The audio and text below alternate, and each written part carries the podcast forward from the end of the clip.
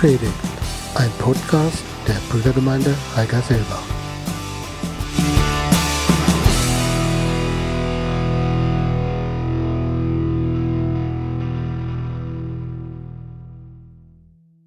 Ja, es tut mir leid, dass ich heute Morgen so viel Zeit in Anspruch nehmen muss. Das tue ich nicht, weil ich so viel zu sagen hätte, sondern weil unser heutiger Bibeltext viel zu sagen hat. Und wir befinden uns mitten in der Adventszeit. Heute ist, wie ihr sicher wisst, der dritte Advent. Und in der Adventszeit, da machen wir Gläubige uns neu bewusst, was es heißt, dass Gott Mensch wurde und auf diese Welt gekommen ist. Ich möchte euch bitten, dass ihr euch mal bitte folgendes Szenario vorstellt. Stellt euch vor, die Gläubigen in Heigerseelbach wollen sich in der Adventszeit Woche für Woche mehr bewusst machen oder vielleicht ganz neu bewusst machen, was es heißt, dass Gott Mensch wurde. Und die Gläubigen fiebern in der Adventszeit Woche für Woche immer mehr dem Höhepunkt der Adventszeit hin, Heiligabend. Und der Gemeindesaal füllt sich Advent für Advent. Die Sehnsucht der Gläubigen nach dem Kommen Jesu steigt immer mehr und dann ist es soweit, Heiligabend ist da. Der Gottesdienst ist auf 16 Uhr angesetzt. Es wird erwartet, dass der Saal brechend voll ist. Und dann ist es soweit, der Gottesdienst fängt an, aber kein Gläubiger ist da. Kein Gläubiger ist gekommen, um Jesus anzubeten. Aber der Saal ist nicht leer, denn Ungläubige sind gekommen, um Jesus in diesem Saal anzubeten. Und diese Vorstellung, die klingt verrückt, dass ausgerechnet die Gläubigen die ja voller Sehnsucht auf das Kommen Jesu gewartet haben, an Heiligabend nicht erscheinen, um ihn anzubeten, sondern Ungläubige. Und so verrückt diese Vorstellung klingt, so oder so ähnlich war es nach der Geburt Jesu gewesen und darum handelt unser heutiger Text. Und ich habe die Predigt mit dem Titel überschrieben, Unerwartete Anbeter, Heiden beten den Messias an. Und ich lese unseren Predigtext aus Matthäus 2, die Verse 1 bis 12. Und wenn du eine Bibel dabei hast, darfst du sie gerne aufschlagen. Für die, die keine dabei haben, habe ich den Text auch hier vorne. Matthäus 2, die Verse 1 bis 12.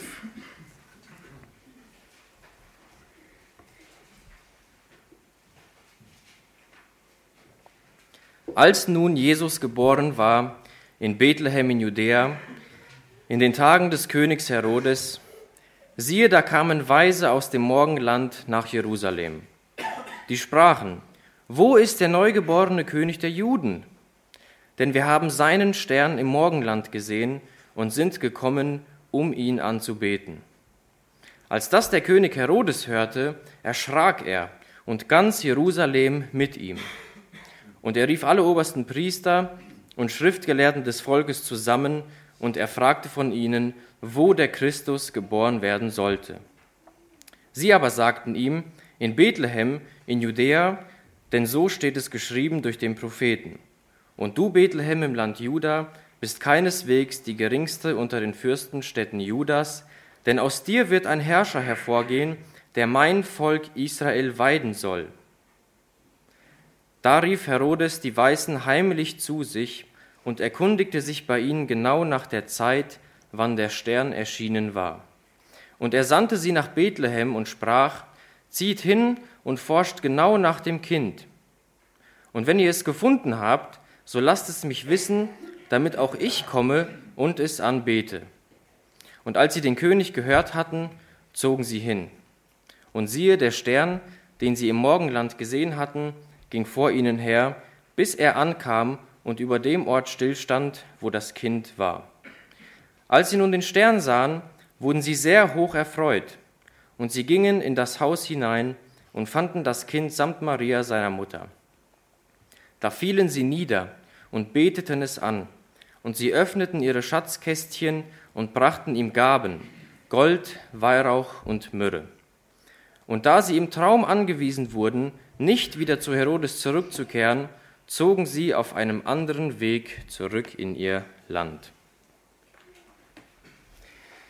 Wir möchten heute Morgen einen Schritt weiter im Matthäusevangelium gehen Und wenn wir uns die Gliederung des Matthäusevangeliums ansehen, die sich jetzt Predigt für Predigt vervollständigen wird, dann sehen wir, dass wir uns noch im ersten großen Block des Matthäusevangeliums befinden.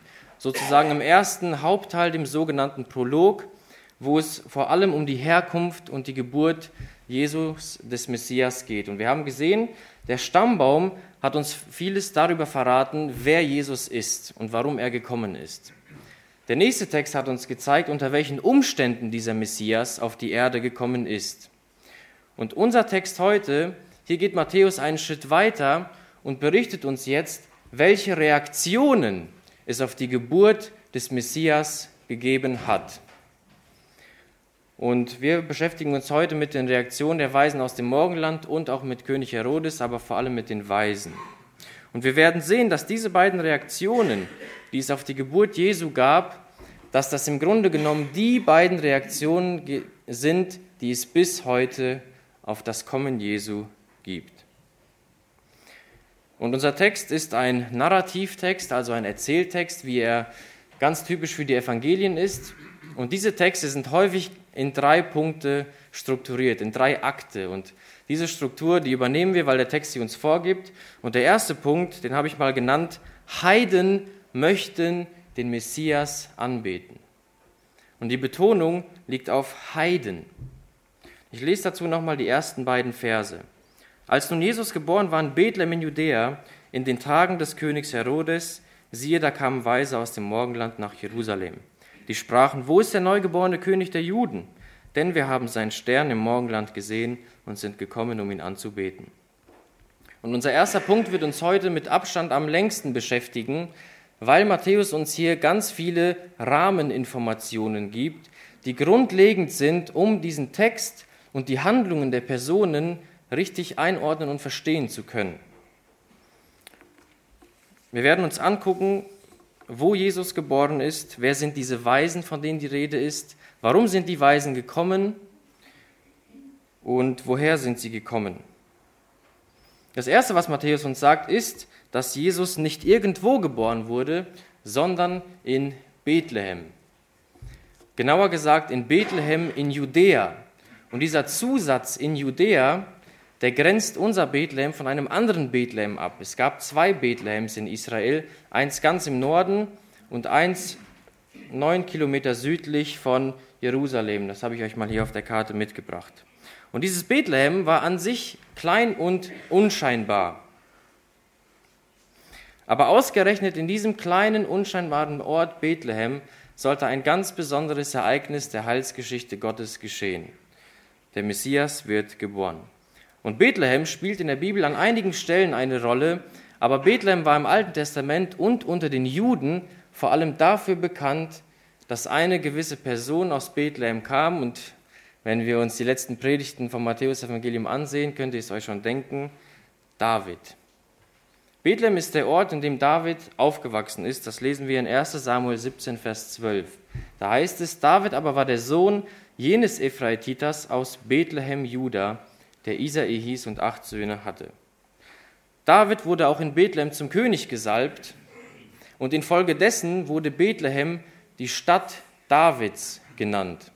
Das lesen wir zum Beispiel auch in Lukas 2, Vers 4, wo es heißt, es ging aber auch Josef von Galiläa aus der Stadt Nazareth hinauf nach Judäa in die Stadt Davids, die Bethlehem heißt. Und eine kurze Randbemerkung, wenn es hier heißt hinauf nach Bethlehem, dann meint das nicht, dass er in den Norden gegangen ist, sondern wenn es in den biblischen Texten heißt, sie gehen hinauf nach Jerusalem zum Beispiel, dann, weil Jerusalem geografisch der höchste Ort war und die Gegend um Jerusalem. Deswegen hat man immer gesagt, wir gehen hinauf nach Jerusalem, auch wenn man südlich gegangen ist. Und wir sehen, dass hier wieder das, Thema des Matthäus-Evangeliums anklingt.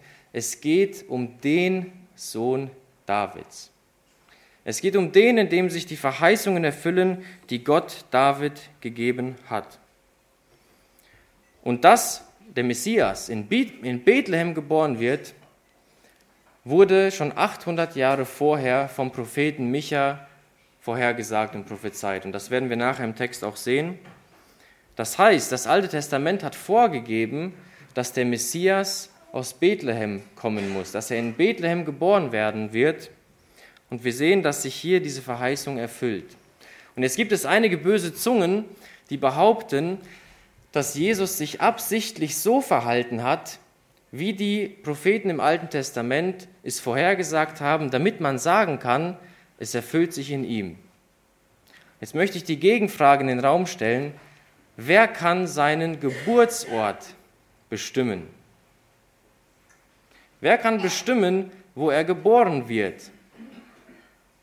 Und wir sehen hier wieder einen alttestamentlichen Beleg dafür, dass Christus der verheißene Retter ist. Und dann sagt Matthäus uns, dass da Weise aus dem Morgenland kommen. Wer sind diese Weisen? Der Begriff im Urtext heißt eigentlich Magier. Und mit Magier waren zunächst Angehörige der persischen Priesterkaste gemeint. Später verstand man unter diesen Magiern generell Priester aus Babylon und allgemein Menschen, die in Dingen interessiert waren wie Traumdeutungen, Sterndeutungen, Magie und Büchern, die etwas über die Zukunft sagen. Und diese Weisen aus unserem Text waren ja offensichtlich Männer, die mit Sterndeutungen vertraut waren, also mit der Erforschung von astrologischen Phänomenen. Und diese Männer wurden in ihrer Heimat, aber nicht unter den Juden, und das ist wichtig für später, in ihrer Heimat, aber nicht unter den Juden, wurden sie als tief religiöse und wissende, weise Männer angesehen. Und deswegen ist die Übersetzung weise auch treffend. Und sie kamen aus dem Morgenland, sagt uns der Text. Wo liegt eigentlich das Morgenland? Die Übersetzung Morgenland möchte aussagen, wie es im Urtext heißt, das Land, wo es morgen wird. Im Osten, genau, da wo die Sonne aufgeht. Das heißt, diese Weisen kamen aus dem Osten und eine bekannte und biblisch auch wichtige Stadt aus dem Osten Jerusalems ist Babylon. Man kann also davon ausgehen, dass sie aus Babylon kamen oder aus der Gegend von Babylon, vor allem auch, weil eben solche Magier in Babylon schon seit frühester Zeit eine Rolle spielen. Beim Propheten Daniel lesen wir auch von solchen Weisen und Magiern. Auch die Astrologie, also die Sterndeutung, war typisch für Weise aus Babylon. Übrigens sagt uns der Text nirgendwo, dass es drei Weise sind. In Weihnachtsvorstellungen wird das ja oft so dargestellt, dass es drei Weise sind. Aber diese Vorstellung, dass es drei sind, findet man erst im dritten Jahrhundert nach Christus bei dem Kirchenvater Origenes. Und man kommt eben auf drei Weise, weil sie drei Gaben bringen.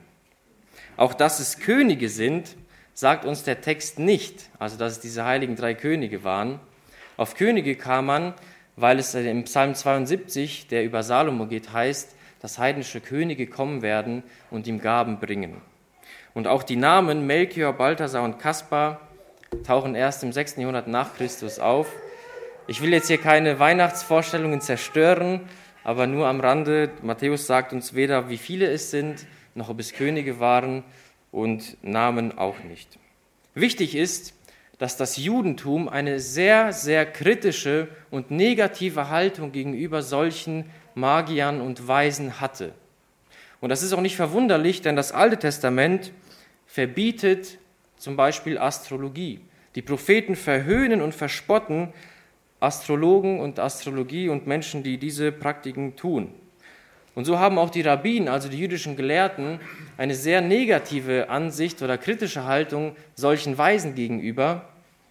Und es heißt sogar in einem Kommentar eines jüdischen Gelehrten zum Alten Testament, wer etwas von einem Magier lernt, verdient den Tod. Das war die Sicht des Judentums auf solche Weisen. Und jetzt stellt euch vor, jetzt kommen solche Weisen und verstehen besser, dass der Messias geboren ist. Und es ist interessant, dass Matthäus diese Weisen hier nicht negativ darstellt oder negativ wertet, wie es ja vom Alten Testament her zu erwarten gewesen wäre. Und daran wird eines deutlich. Gott in seiner Souveränität gebraucht sogar Sterndeutungen, also Praktiken, die ja eigentlich von ihm verhöhnt sind, um Heilsgeschichte zu schreiben. Wir werden sehen, dass Gott durch diese Weisen dafür sorgt, dass Herodes das Jesuskind nicht findet und töten kann. Diese Weisen sind wahrlich unerwartete Anbeter. Und hier wird bereits etwas ganz Wunderbares angedeutet. Schaut mal, der Messias kommt zunächst einmal zum Volk Israel, zu den Juden. Und man sollte eigentlich erwarten, dass die Empfänger des Gesandten, also die Juden, ihn anbeten. Aber wer betet ihn an? Heiden. Und das ist schon für uns ein ganz wertvoller Hinweis darauf, dass einst Menschen aus allen Völkern und Nationen den Messias anbeten werden. Und diese Weisen haben jetzt eine ganz bestimmte Frage.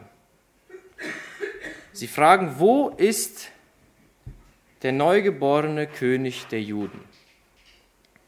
Und an dieser Frage ist etwas ganz bemerkenswert. Ist euch aufgefallen, dass diese Weisen überhaupt keinen Zweifel daran haben, dass der König der Juden geboren ist? Sie fragen lediglich wo, aber nicht ob. Man könnte sagen, dass diese Weisen ihren Sterndeutungen mehr vertrauen als so manche Christen dem Wort Gottes heutzutage. Diese Weisen vertrauen ihren Sterndeutungen offensichtlich mehr als so manche Gläubige dem Wort Gottes. Aber wie kommt es, dass Weise aus Babylon, die ja nicht jüdischen Glaubens sind, wie kommt es überhaupt, dass die daran interessiert sind, wo der König der Juden geboren ist? Und der Text gibt uns eine Antwort, denn diese Weisen begründen ihre Frage. Sie sagen, denn wir haben seinen Stern im Morgenland gesehen und sind gekommen, um ihn anzubeten. Was haben diese Weisen gesehen? Welchen Stern haben diese Weisen gesehen? Also Fest steht ja, dass es irgendeine Erscheinung am Himmel gewesen sein muss. Und Forscher haben versucht herauszufinden, was diese Weisen gesehen haben. Und es gibt im Großen und Ganzen drei relativ plausible Möglichkeiten. Ich stelle euch aus Zeitgründen nur die, wenn überhaupt, wahrscheinlichste vor. Die wahrscheinlichste, wahrscheinlichste Möglichkeit, was diese Weisen gesehen haben könnten, ist eine sogenannte Konjunktion. Eine Konjunktion meint, dass zwei Himmelskörper sich aus dem Sichtfeld der Erde so nah aneinander gekommen, dass sie wie ein Himmelskörper aussehen und dass das Licht von diesen beiden Körpern wie ein Licht aussieht. Es gab zum Beispiel im Jahre 2007 eine Konjunktion zwischen Mond und Venus, die war zu sehen am 19., 20. und 21. April. Ich habe euch mal ein Bild mitgebracht. Das ist der 19. April da sieht man, wie Mond und Venus sich nähern. Am 20. April noch ein Stück und am 21. April sehen diese beiden aus wie ein Himmelskörper, der, weil beide Lichter zusammenkommen, umso heller strahlt. Und heutzutage ist man ja in der Lage, Sonnenfinsternis, Mondfinsternis, alles was dazugehört, vorauszuberechnen. Genauso ist man aber auch in der Lage, das zurückzurechnen und zu rekonstruieren. Und so haben Forscher geguckt, ob es zu der Zeit Jesu, also in den Tagen des Königs Herodes, da kommen wir gleich zu, wann das war, so eine Erscheinung am Himmel gegeben hat. Und so eine Konjunktion lässt sich auf das Jahr 7 vor Christus datieren. Wir müssen verstehen, König Herodes ist 4 vor Christus gestorben. Und jetzt fragt ihr euch, wie kann das sein, dass Jesus gelebt hat und Herodes Herodes aber vier vor Christus gestorben ist. Nun, unsere Zeitrechnung, die beruht auf einem Fehler. Der Mönch, der unsere Zeitrechnung angesetzt hat im 6. Jahrhundert, hat einen Fehler begangen. Und so ist die Geburt Jesu in den Jahren vier bis sieben vor Christus ungefähr gewesen. Und dann haben Forscher im Jahre sieben vor Christus eine Konjunktion entdeckt zwischen Jupiter und Saturn und haben dieses Sternbild mal rekonstruiert. Und das sieht so aus. Oben rechts seht ihr, wie Jupiter und Saturn sich nähern. Und diese Konjunktion ist im Mai, Oktober und November aufgetreten. Ist das ein Beweis? Natürlich nicht. Wir können nicht sagen, dass das sicher der Stern war, aber es ist durchaus wahrscheinlich, und ich finde, es ist auch interessant, das mal zu erwähnen, dass es selbst auf astronomischer Ebene einen Hinweis auf unseren biblischen Text gibt. Dennoch dürfen wir nicht außer Acht lassen, dass Gott natürlich auch auf übernatürliche Weise so eine Erleuchtung geschickt haben kann. Und jetzt habt ihr bemerkt, wie diese Weisen diesen Stern bezeichnen. Sie sagen nicht, wir haben einen Stern gesehen, sondern wir haben seinen Stern gesehen. Das heißt, die Weisen haben offensichtlich diese Himmelserscheinung, die sie gesehen haben, mit dem König der Juden verbunden. Warum? Warum verbinden sie diese Erscheinung am Himmel mit dem König der Juden, wo sie ja nicht Juden waren?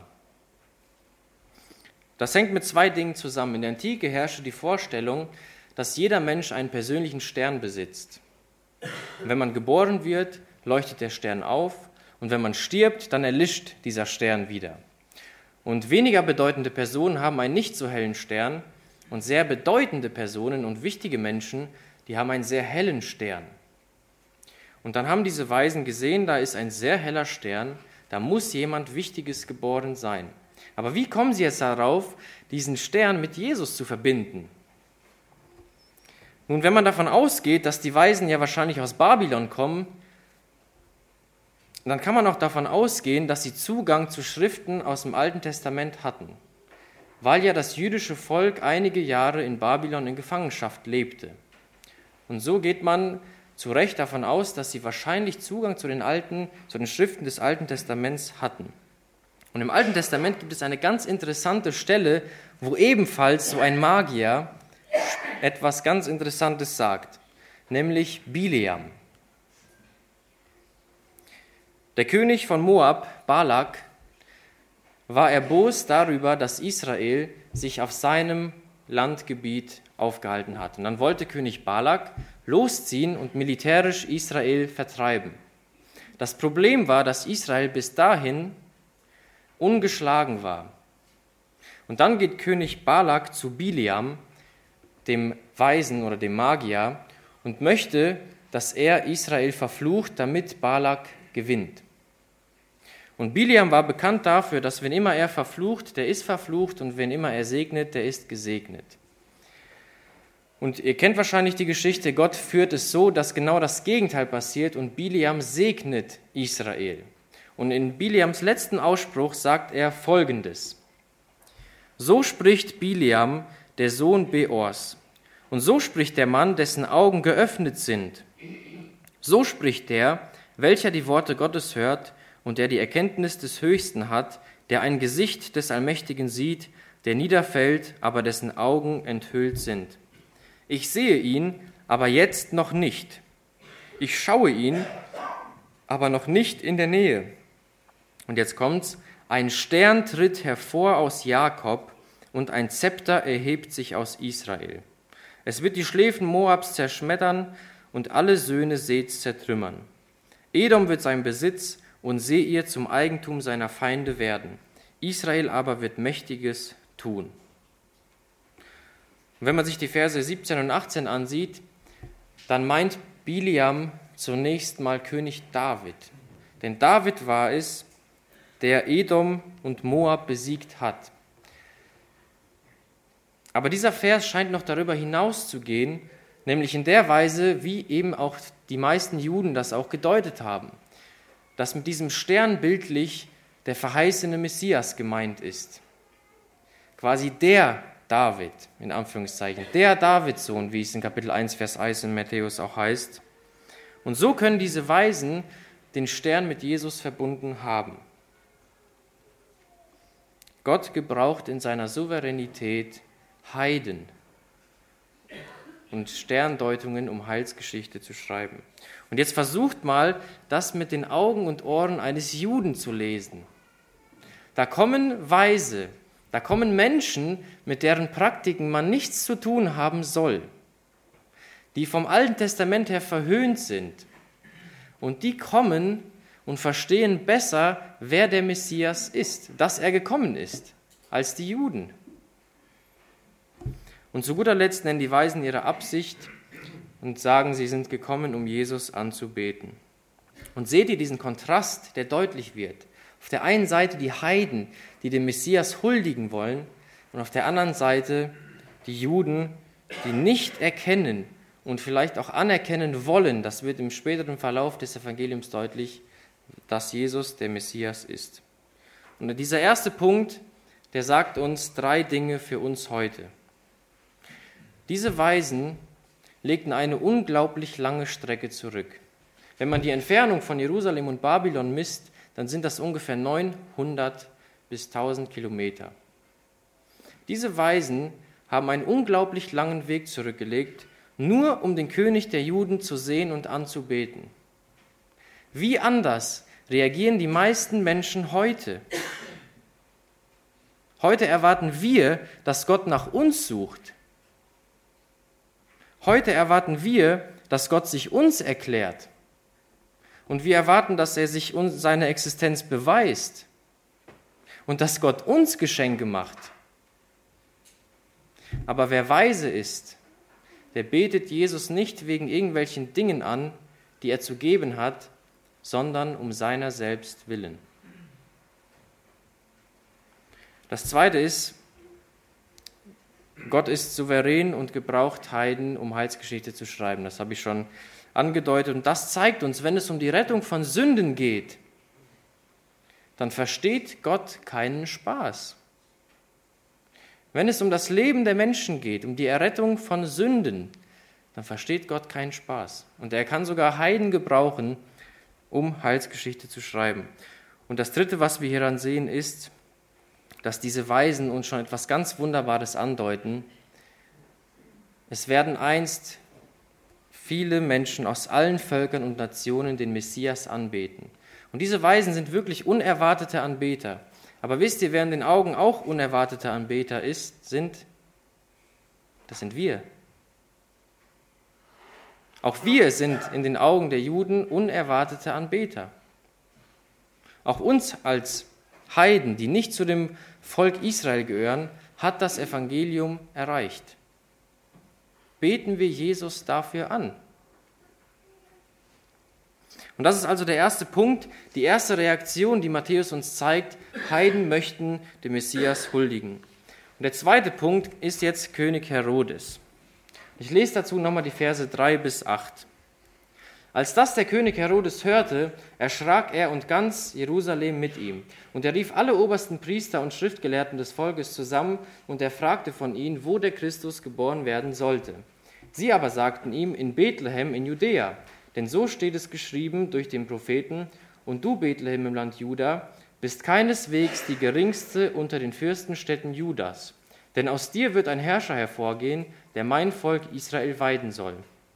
Da rief Herodes die Weisen heimlich zu sich und erkundigte sich bei ihnen genau nach der Zeit, wann der Stern erschienen war. Und er sandte sie nach Bethlehem und sprach, zieht hin und forscht genau nach dem Kind, und wenn ihr es gefunden habt, so lasst es mich wissen, damit auch ich komme und es anbete. Die zweite Reaktion auf das Kommen des Messias ist, dass Herodes erschrak und Angst hat um seinen Thron. Warum hat Herodes so eine Reaktion gezeigt? Warum erschreckt er so? Und was im Deutschen mit erschrak übersetzt wird, das meint eigentlich, dass es ihn tief aufgewühlt hat. Dass es ihn tief getroffen hat. Warum erschrak Herodes so tief? Damit wir das verstehen, müssen wir verstehen, wer Herodes war und was es für ein Mann war. Ich habe euch hier ein Bild mitgebracht, also Herodes der Große. Wir müssen unterscheiden, es handelt sich hier um Herodes den Großen. Das ist ein anderer Herodes, ähm, durch den zum Beispiel Johannes der Täufer hingerichtet wurde. Und Herodes der Große ist ungefähr 73 vor Christus geboren und wie gesagt 4 vor Christus gestorben. Und Herodes war eine ganz vielseitige Persönlichkeit.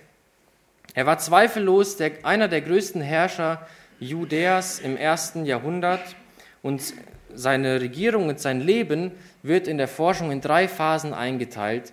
Und die sind ganz wichtig für uns, die zu verstehen, weil dann verstehen wir, warum Herodes so reagiert. Und die erste Phase ist geprägt davon, dass Herodes seine Macht sichern will.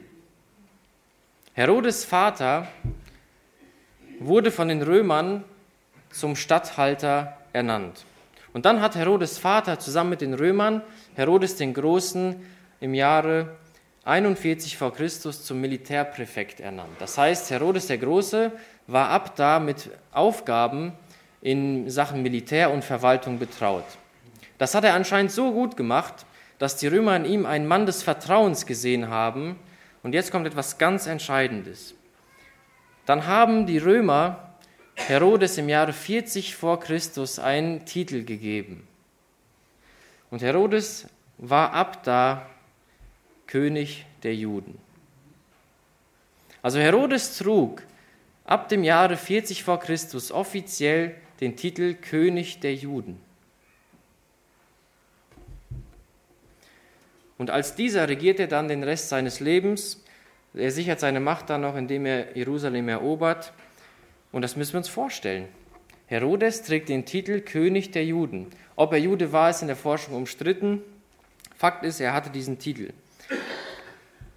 Von den Juden wurde Herodes nie so recht angenommen. Er hat Zeit seines Lebens Ablehnung von der jüdischen Bevölkerung erfahren und das prägt auch die zweite Phase seines Lebens, nämlich er hat an seinem Ansehen gearbeitet. Er wollte gerne von den Juden akzeptiert werden und die mache ich ganz schnell durch. Herodes hatte zum Beispiel einen sehr großen Baueifer. Er hat sehr, sehr viel gebaut und das, wofür er am meisten bekannt war, ist, dass er das Tempelgelände unglaublich erweitert hat. Also den Tempel, den Jesus mit seinen Augen gesehen hat, ist der Tempel, den Herodes erweitert hat. Das, was ihr auf dieser Grafik in Gelb markiert seht, ist das Tempelgelände vor der Zeit von Herodes dem Großen. Und alles, was türkis ist, hat Herodes der Große noch dran bauen lassen. Und da kriegen wir mal eine Dimension dafür, was dieser Mann für einen Baueifer hatte. Und die dritte Phase ist jetzt die alles entscheidende für unseren Text. Denn in dieser Phase von Herodes dem Großen spielt sich jetzt unser Predigtext ab. Und die letzte Phase von Herodes seinem Leben ist geprägt von einer unglaublichen Angst, sein Erbe zu verlieren. Gegen Ende des Lebens von Herodes war dieser Mann getrieben, paranoid getrieben davon, seinen Thron zu behalten. Und das hat ihn so unberechenbar gemacht, dass er nicht davor zurückgescheut hat, die eigenen Erben auszuschalten. Herodes hat drei seiner Söhne umbringen lassen, weil er Angst hatte, dass sie seinen Thron einnehmen. So getrieben war er von dieser Angst. Und jetzt stellt euch vor, mitten in dieser Phase von dem Leben von Herodes kommen jetzt diese Weisen und fragen, wo ist der neugeborene König der Juden? Und wenn wir das sehen, dann verstehen wir, warum Herodes so reagiert, warum er so erschreckt.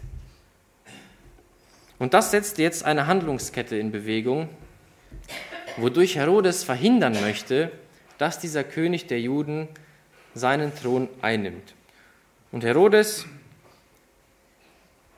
ach ja, das habe ich vergessen, dann sagt der Text, dass ganz Jerusalem mit ihm erschreckt.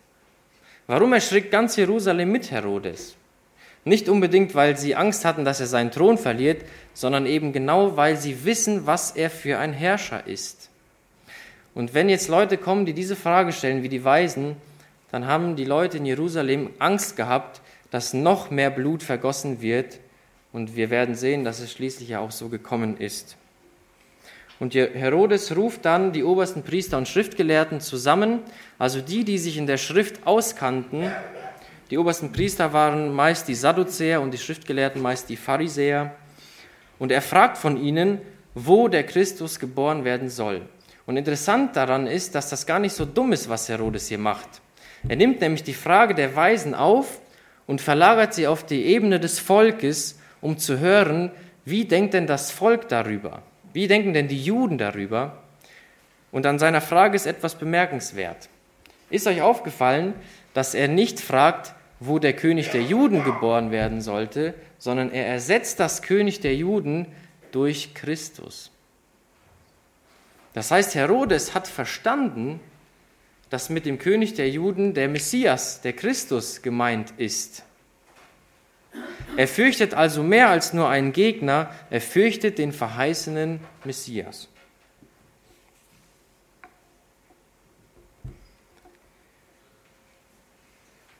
Und die Antwort der Schriftgelehrten ist ein Zitat aus dem Alten Testament, wie wir es schon vorhin gehört haben. Und hier wird der Prophet Micha, der 800 Jahre vorher diese Prophezeiung getätigt hat, zitiert. Und interessant ist, dieser Halbsatz, der letzte, den ich markiert habe. Denn dieser Halbsatz, der steht überhaupt nicht in Micha 5, Vers 2. Diese Worte dass der Messias sein Volk Israel weiden soll, die kommen aus 2 Samuel 5, Vers 2. Und dort sagt Gott David, und hier sehen wir, wie das wieder durchleuchtet, kurz bevor er zum König gesalbt wird, dass eben er sein Volk weiden wird. Und hier sehen wir wieder diese Wahrheit, die durchleuchtet. Christus ist der Verheißene. Er ist der, von dem die Propheten gesprochen haben. Und seht ihr auch diesen Kontrast, den Matthäus zeigt. Auf der einen Seite Herodes der Große, der Angst um seinen Thron hat und verhindern möchte, dass Jesus seinen Thron einnimmt, und auf der anderen Seite Jesus, der wahre König der Juden, der wahre König Israels. Und dann ruft Herodes die Weisen heimlich zu sich und er ruft sie wahrscheinlich heimlich, weil er nicht wollte, dass die Juden erfahren, dass er sich mit ihnen trifft, weil eben die Juden so ein schlechtes Bild hatten. Und er fragt dann von den Heiden, wann der Stern erschienen ist. Und jetzt versucht Herodes das einzugrenzen. Er weiß jetzt, wo Jesus geboren werden soll, in Bethlehem, und jetzt will er wissen, wann, um eben genau zu bestimmen, damit er Jesus töten kann. Und dann schickt er diese Weisen los, und dadurch, dass er sie losschickt, wird etwas ganz Bemerkenswertes deutlich. Dadurch, dass Herodes die Weisen losschickt, verhilft er ihnen dazu, ihre von Gott bestimmte Mission ausführen zu können. König Herodes, der gegen Jesus ankämpfen will, sorgt, ohne dass er es weiß, dafür, dass die Weisen Jesus anbeten können. Und dadurch wird eine wunderbare Wahrheit deutlich, nämlich, die auch immer wieder im Matthäus-Evangelium auftaucht, dass Gott auch die Bösen gebraucht, dass sie ihm dienen. Gott gebraucht sogar das Böse, obwohl es gegen ihn ankämpft, um ihm zu dienen. Und das ist die zweite Reaktion, die wir auf die Geburt des Messias sehen. Auf der einen Seite die Heiden, die Weisen, die verstehen, wer der Messias ist und ihn anbeten möchten. Und auf der anderen Seite König Herodes, der Angst hat, seinen Thron zu verlieren. Und wir kommen zum dritten und letzten Punkt, und das ist der Höhepunkt dieses Textes. Die Heiden beten den Messias an. Und hier sehen wir, wie Suchende zu Findenden werden. In Versen 9 bis 12 heißt es, und als sie den König gehört hatten, zogen sie hin. Und siehe, der Stern, den sie im Morgenland gesehen hatten, ging vor ihnen her, bis er ankam und über dem Ort stillstand, wo das Kind war. Als sie nun den Stern sahen, wurden sie sehr hoch erfreut. Und sie gingen in das Haus hinein und fanden das Kind samt Maria, seiner Mutter. Da fielen sie nieder und beteten es an. Und sie öffneten ihre Schatzkästchen und brachten ihm Gaben, Gold, Weihrauch und Myrrhe. Und da sie im Traum angewiesen wurden, nicht wieder zu Herodes zurückzukehren, zogen sie auf einem anderen Weg zurück in ihr Land. Und diese Weisen ziehen also los und nehmen die restlichen neun Kilometer von Jerusalem nach Bethlehem auf sich. Neun Kilometer ist ja im Vergleich nichts. Und jetzt schaut mal, diese Weisen, die legen so einen langen Weg zurück und die Juden, die jüdischen Gelehrten, gehen nicht mal neun Kilometer, um wenigstens zu prüfen, ob das, wonach die Weisen fragen, sich doch ereignen könnte und der Messias da ist. Und dann weist der Stern den Weisen den Weg, bis er über Bethlehem stehen bleibt und dann freuen diese Weisen sich. Und was hier mit Freuen ausgedrückt ist, meint einfach, dass sie außer sich vor Freude waren so heißt es. Sie waren außer sich vor Freude und das ist ja auch verständlich. Stellt euch vor, ihr legt so einen langen Weg zurück, erfahrt, dass der Messias in Bethlehem geboren wird und der Stern bleibt doch tatsächlich über Bethlehem stehen. Und sie sehen, hier erfüllt sich wirklich, was geschrieben ist. Und dann kommen die Weisen, und ich weiß nicht, ob es euch schon mal aufgefallen ist, diese Weisen kommen nicht in den Stall, in Vers 11 heißt es, sie gingen in das Haus hinein. Und das ist ein Hinweis darauf, dass zwischen der Geburt Jesu und dem Ankommen der Weisen eine gewisse Zeit vergangen ist und Maria und Josef Unterkunft in einem Haus gefunden haben. Und das zeigt uns auch, dass die Hirten im Lukasevangelium, die ja noch im Stall waren, wahrscheinlich früher angekommen sind. Ich will auch hier keine Weihnachtsvorstellung zerstören, aber das ist halt, was der Text uns sagt. Und jetzt haben diese Weisen also Jesus gefunden und sie beten ihn an. Und das ist jetzt der Höhepunkt dieses Textes. Und wie sie Jesus anbeten, zeigt uns viel darüber, wie sie Jesus angesehen haben, also für wen sie Jesus gehalten haben. Zunächst einmal heißt es, dass sie vor Jesus niederfallen. Und dieses Niederfallen in der Antike ist ein Ausdruck dafür, dass ich eine Gottheit anbete. Das heißt, diese Magier fallen vor dem Jesus-Kind, das ist ja noch ein Kind, nieder und zeigen dadurch und drücken aus, dass sie ihn als einen Gott anbeten. Und die Anbetung der Magier drückt sich dann oder der Weisen durch verschiedene Gaben aus. Und daran sieht man, diese Weisen waren für die Begegnung mit dem Messias vorbereitet. Sie waren vorbereitet. Sie haben sich Gedanken gemacht, wie sie vor den Messias treten. Ihre Reise war gut geplant. Und dass sie überhaupt Gaben bringen, deutet darauf hin, dass sie sich einem Überlegenen nähern. Im alten Vorderen Orient, wenn man jemandem Gaben mitbringt zur Anbetung, dann, weil man sich bewusst ist, dass derjenige, dem ich die Gabe bringe, über mir steht. Das sehen wir zum Beispiel bei Josef und seinen Brüdern, wo Josef in Ägypten war und die Brüder kommen, sie wollen nicht vor Josef treten, ohne dass sie ihm etwas mitbringen. Und auch hier sehen wir, diese Weisen sehen Jesus als einen Gott an, der deutlich über ihnen steht. Und dann bringen sie ihm Gaben. Gold, Weihrauch und Myrrhe. Warum bringen diese Weisen ihn ausgerechnet Gold, Weihrauch und Myrrhe? Nun, zum einen waren alle diese drei Gaben sehr wertvoll. Gold sowieso. Und interessant an Gold ist, dass die Menschen in der Antike, vor allem die Griechen, und die Römer eine gewisse Abscheu oder Scheu, also eine gewisse Vorsichtigkeit gegenüber dem Gold hatten, weil sie der Meinung waren, dass Gold zuallererst mal den Göttern zusteht.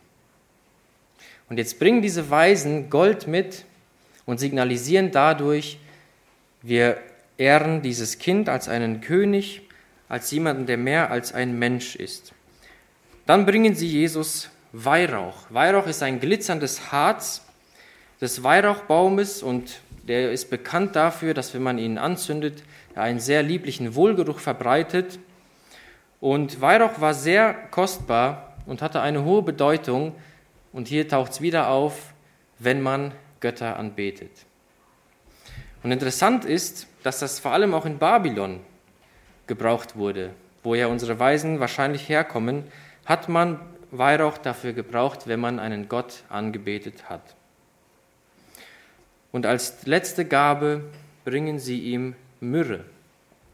Myrrhe ist auch ein aromatisches Harz, ist ein Importartikel, weil er so kostbar war. Es gab auch nicht so teures, teure Myrrhe, aber diese war offensichtlich sehr wertvoll. Und Myrrhe war dafür bekannt, dass es in der Medizin auch häufig verwendet wurde. Daneben, dass es sehr kostbar war. Und Myrrhe ist auch im Alten Testament bekannt dafür, dass es sehr wertvoll ist. Denn Mose sollte die Stiftshütte, die Lade und die dazugehörigen Geräte mit Myrrhe salben. Und an der Myrrhe ist jetzt etwas ganz interessant. Viele Ausleger sehen in der Myrrhe schon einen Hinweis auf die Passion Christi, also auf das Leiden und Sterben Jesu.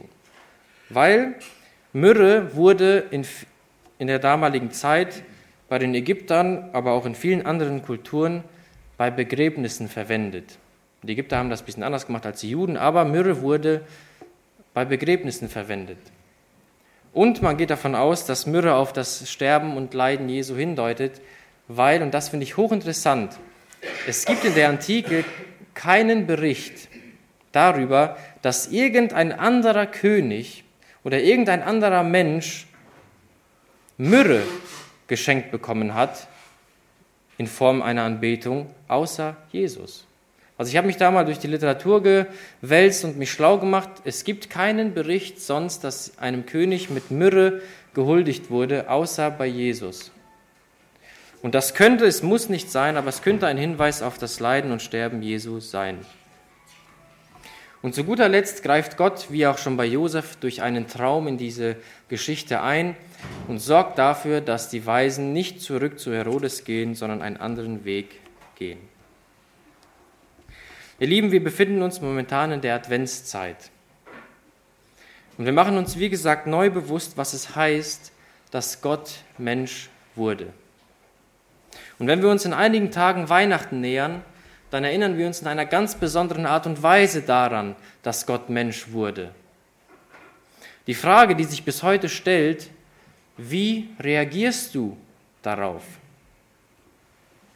Matthäus zeigt uns in diesem Text zwei Reaktionen auf das Kommen Jesu. Die eine Reaktion war, dass Heiden den Messias anbeten. Entweder du reagierst wie die Heiden und betest Jesus an und betest ihn als den an, der er ist. Dein König, dein Retter, dein Herr, der verheißene Messias. Und diese Weisen weisen uns darauf hin, dass einst Menschen aus allen Völkern Jesus anbeten werden. Und so sind auch wir unerwartete Anbeter in den Augen der Juden ja auch bis heute. Sind wir vorbereitet für die Begegnung mit dem Messias? Warum kommst du sonntags hierhin? Sind wir vorbereitet wie die Weisen? Mit welchem Bewusstsein kommst du sonntags hierhin? Sind wir uns noch bewusst, dass wir dem heiligen Gott hier begegnen? Kommst du mit dem Bewusstsein, dem heiligen Gott begegnen zu können und bist du innerlich darauf eingestellt? So wie die Weisen, die sich vorbereitet haben auf die Begegnung mit Jesus? Suchen wir die Begegnung mit Jesus? Sind wir hier, wenn Gemeinde stattfindet? Sind wir donnerstags hier, wenn Gemeinde stattfindet? Und suchen wir die Begegnung mit dem heiligen Gott? Sind wir hier, wenn wir uns treffen in der Gemeinde? Aber suchst du die Begegnung mit Jesus vor allem auch zu Hause, in deinem stillen Kämmerlein? Das ist die erste Reaktion. Wie reagierst du auf das Kommen Jesu? Betest du ihn an oder findest du dich eher bei Herodes wieder und versuchst mit allen Mitteln zu verhindern, dass Jesus den Thron deines Lebens einnimmt? Versuchst du zu verhindern, dass er das Sagen in deinem Leben hat? Dass er das Zepter in der Hand hat? Oder hast du vielleicht wie Herodes Angst davor, dass nicht mehr du der Herrscher über dein Leben bist? Dass nicht mehr du Gott bist, und ihr Lieben, und das sage ich mit allem Ernst, ich hoffe, uns ist wirklich bewusst, dass es zwischen diesen beiden Reaktionen keine Zwischenposition gibt. Entweder ganz oder gar nicht. Jesus sagt später im Matthäus Evangelium, wer nicht mit mir ist, der ist gegen mich. Entweder regiert Jesus dein Leben oder nicht. Und Jesus warnt an vielen Stellen davor, vor einer nicht konsequenten und halbherzigen Nachfolge, die drastische Konsequenzen haben wird. Jesus sagt an einigen Stellen, dass viele, die ihn Herr nennen, nicht das Königreich der Himmel betreten werden. Es gibt kein Dazwischen. Und ich wünsche mir, wenn du dich eher bei der Reaktion von Herodes wiedergefunden hast, dass du diesen Tag nicht vergehen lässt, und umkehrst und Buße tust, wenn du das Zepter deines Lebens in der Hand hältst. Und ich wünsche mir, dass du ganze Sache mit ihm machst und Jesus anbetest als der, der er ist. Und ich wünsche mir für uns als Gemeinde, dass wir vor unserem Gott niederknien, dass wir ihn anbeten und ihm das Wertvollste unseres Lebens schenken, was auch immer das sein mag. Und ich wünsche uns, dass wir Jesus um seiner selbst willen anbeten. Das ist das Wesen wahrer Anbetung. Jesus für dafür anzubeten, für der er ist. Und ich wünsche mir, dass wir ihn uneingeschränkt mit unseren Gaben zur Verfügung stehen, damit es auch in Zukunft noch viele unerwartete Anbeter geben wird. Lieben, Gott verdient das Beste, das wir zu geben haben, weil er selbst das Beste gegeben hat. Der verheißene Messias ist gekommen, ist Mensch geworden, um uns zu erretten. Wie reagierst du darauf? Amen. Amen.